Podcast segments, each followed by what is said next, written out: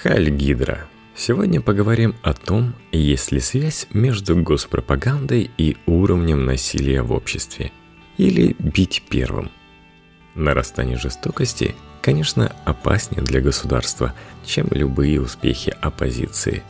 Иван Давыдов на Репаблик.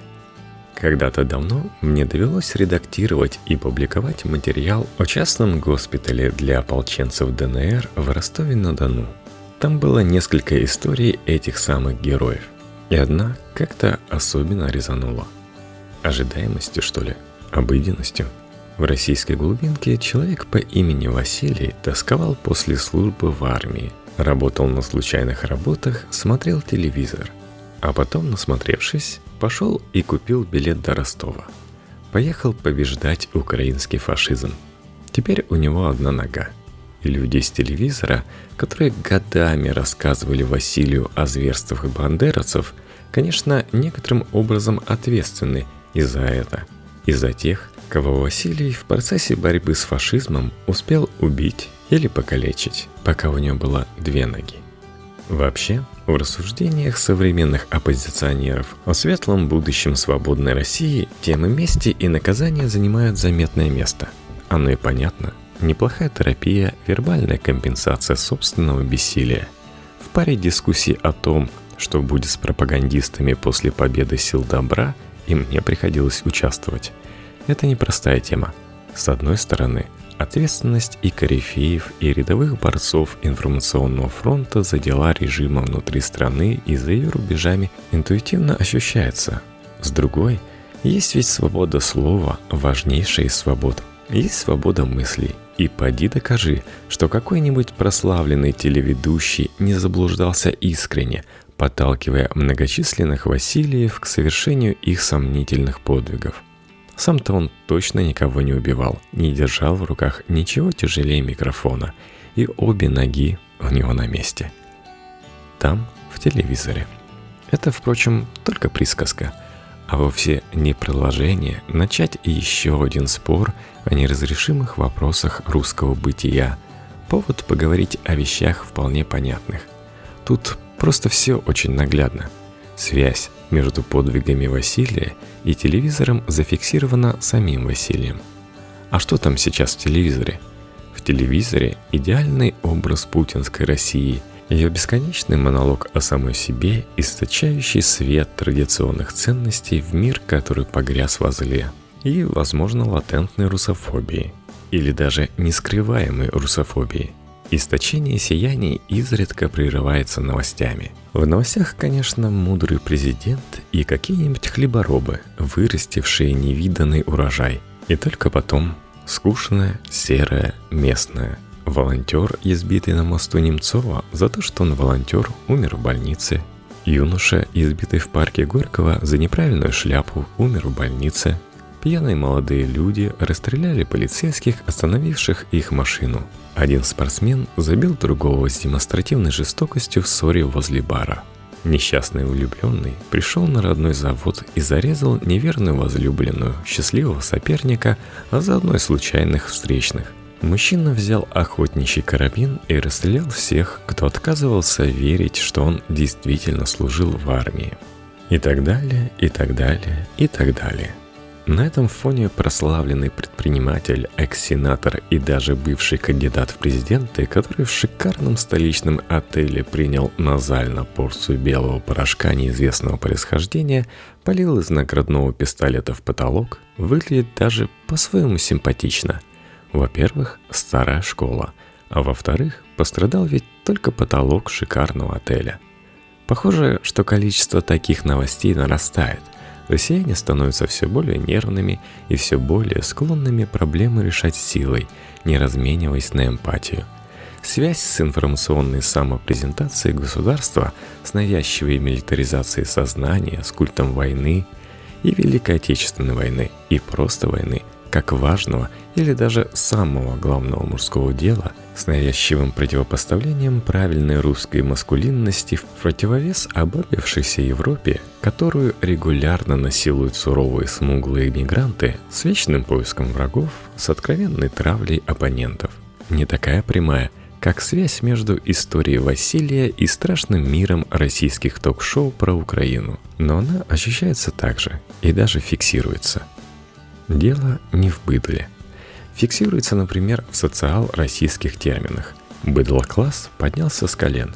Чтобы не забывать первопроходцев, зафиксируем и мы. Термин, похоже, впервые был употреблен журналистом Антоном Красовским. Правда, в несколько иной форме – Красовский публично начал бояться быдла класса еще в 2011 году. Обсуждать такой подход умеренно интересно в силу его исключительной простоты, которая в известных случаях и правда хуже воровства. Отделить агнцев, то есть себя, от козлищ, от этих чудовищ, которые поддерживают этого ужасного Путина и убивают людей в красивых шляпах в нашем парке Горького – а все, что с забором нашего парка, можно просто не принимать в расчет. Ведь как-то так и должны там жить представители быдла класса, не имеющие представления о вкусе фалафеля. В Южном парке есть серия о людях, которые прониклись собственным величием, вдыхая собственные же кишечные газы. Это как раз аналогичный случай. И плевать, что все построения рушатся, как только выясняется, что предполагаемый убийца – Вовсе не пришелец из полумифического Бутова, где пожирают друг друга и пленных современные дикари. Плевать, очень уж вкусно пахнут газы. Фиксируется проблема и чуть более осмысленно. У государства есть запрос на уличное насилие. Звучит красиво. И, кстати, тоже позволяет занять позицию возвышенную. Вот только правдой не является. Конечно, у государства нет никакого запроса на уличное насилие – у государства есть запрос на точечный террор против оппонентов руками разнообразных активистов. Государству это позволяет сохранить лицо, активистам немного подзаработать. Но это не запрос на насилие, это заказ на конкретные действия насильственного характера. Активисты, изображающие народный гнев по указке местного начальника, не по форме, но по сути на момент совершения своих деяний госслужащие – и государственная монополия на насилие таким образом сохраняется. А как только любые социально близкие, любые активисты, самые проверенные, самые правоверные делают шаг в сторону от отведенного им загона, их карают.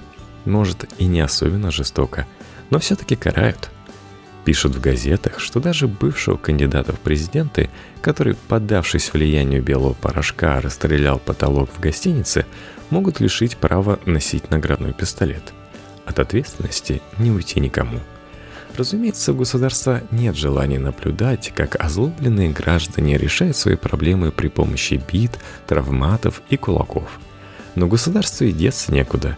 Выбранная саморепрезентация для него принципиальна – это государство, сформировавшееся здесь и сейчас, не может просто взять и сказать «давайте забудем пять последних лет и вернемся к ценностям сгнившей Европы».